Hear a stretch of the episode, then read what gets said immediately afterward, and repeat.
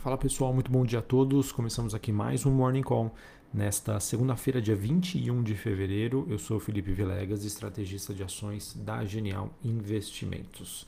Bom, pessoal, nesta segunda-feira a gente acaba vendo os mercados abrindo ainda pressionados por conta né, da, da situação e do clima de tensão geopolítica entre Rússia e Ucrânia, e a gente acaba vendo aí um movimento de baixa para as principais ações.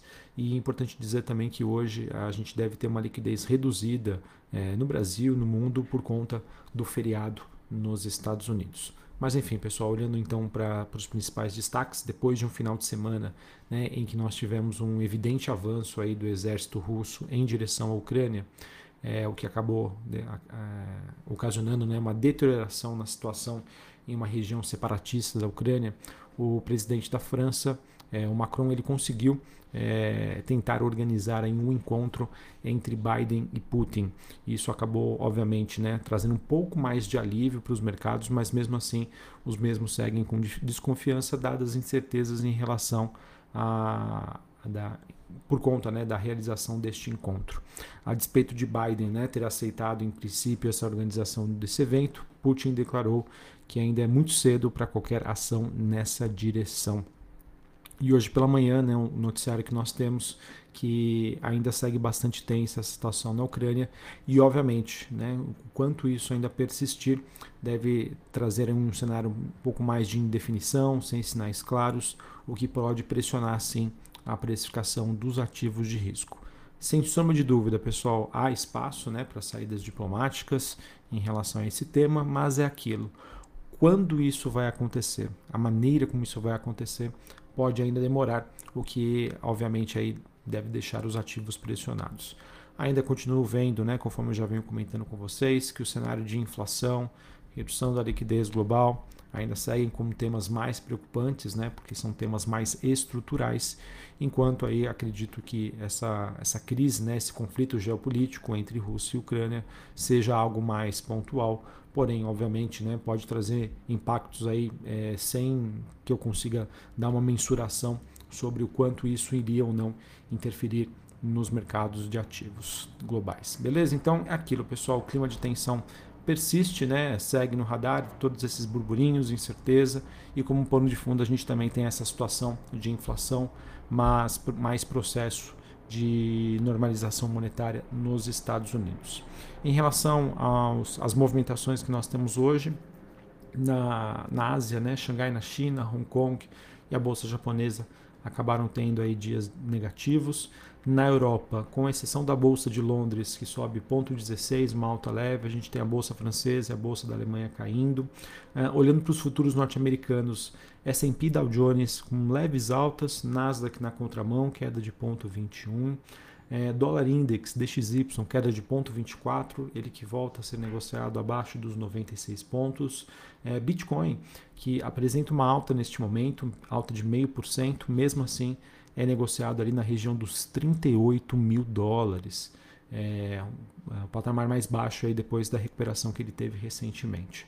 Olhando para os contratos de petróleo, o petróleo WTI negociado em Nova York queda de 0,37 petróleo que se mantém ali bem próximo dos 90 dólares o barril, ao mesmo tempo que a gente tem aí um dia um pouco mais positivo para os metais industriais negociados na Bolsa de Londres, cobre subindo 0,60, o níquel subindo 1%, e a gente teve um dia de recuperação para o minério de ferro, o minério de ferro negociado na China, que subiu aí mais de 1%, mais, perdão, mais de 5%, recuperando aí é, de perdas né, que foram aferidas na semana passada, ou seja, acredito eu que o minério de ferro ainda esteja buscando um ponto de equilíbrio. Beleza, pessoal? Então, olhando para o cenário internacional, a gente acaba não tendo aí grandes novidades. Tá? Hoje a gente acaba tem, também tendo feriado nos Estados Unidos, que pode deixar o mercado um pouco mais errático, mercados buscando aí pontos de equilíbrio sem um direcionamento único, belezinha?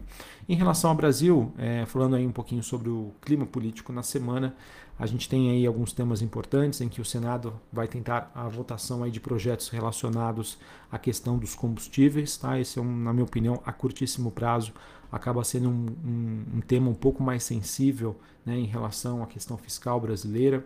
Então vamos acompanhar que se obviamente nós tivermos notícias negativas relacionadas a esse tema, é, acredito que isso pode, poderia estressar os mercados aqui no Brasil. É, a gente também tem no Senado o relator da reforma tributária, Roberto Rocha, apresentando o seu parecer.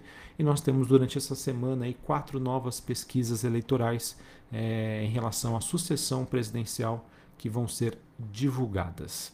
É, sobre o fluxo externo é, em 2022 para a Bolsa Brasileira, né, nós continuamos com, com, com, essa questão aí mais positiva, em que o investidor estrangeiro ingressou no pregão do dia 17 de fevereiro, que é a última data que nós temos, cerca de 1,4 bilhões de reais. Ou seja, somente no, mês de fevereiro o saldo acumulado de entrada é de 21,2 bilhões e no ano a gente tem aí um saldo de entrada de 53,7 bilhões de reais, tá? Uma, o maior fluxo é, em tempos para a Bolsa Brasileira.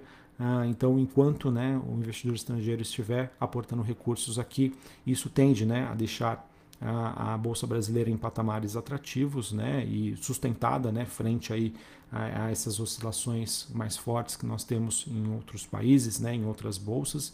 Isso também acaba dando sustentação para o nosso realzinho ante o dólar. Para encerrarmos aqui, eu queria falar um pouquinho sobre o noticiário corporativo. A gente que tem, é, no caso aí, olhando para a temporada de balanços, nós temos é, hoje, após o fechamento do mercado, Açaí, Banco Inter, é, Blau Farmacêutica, JSL, Mitre e Movida. Essas empresas divulgam seus resultados após aí, o fechamento do mercado. Uh, em relação ao noticiário corporativo, nós tivemos no final de semana né, informações de que Allianz Sonai Sierra, empresa administradora de shoppings, ela informou que já teria comprado aí mais de 5% do capital da BR Malls. É, ou seja, né, pode ser que a gente comece a ver aí movimentações do tipo em um negócio né, que teria sido proposto pela Allianz Sierra em relação à BR Malls. Isso acabou não avançando, mas ao mesmo tempo a gente vê aí a Allianz buscando, né, através do mercado de capitais, aumentar a sua exposição para conseguir ter um pouquinho mais de influência, né? que ela consiga se juntar com outros grandes investidores para que ela consiga aí, é, finalizar essa transação. Vamos ver como isso vai se dar mais para frente. E também nós tivemos a Vibra Energia, que é a ex-BR distribuidora, ela anunciou que a Dynamo atingiu uma participação acionária aí, é, em torno de 5,38% do capital da empresa. Ou seja, pessoal, a captação recente que foi feita pela Dynamo teve aí pelo menos uma empresa aí que já se pronunciou que parte desses recursos foram direcionados para ela, no caso aí a Vibra Energia ex-BR Distribuidora. Belezinha, pessoal? Então acho que era isso que eu tinha para compartilhar com vocês. Um dia, digamos, sem grandes novidades, feriados nos Estados Unidos. É, a gente teve aí recuperação do minério de ferro, acredito que isso possa ajudar aí no desempenho de Vale e mineradoras aqui no Brasil, perdão, Vale e siderúrgicas aqui no Brasil. Uh, ao mesmo tempo que o mundo vai seguir atento aí ao noticiário envolvendo aí essa tensão geopolítica entre Rússia e Ucrânia. Um abraço a todos, uma ótima segunda-feira para vocês, uma ótima semana e até mais. Valeu.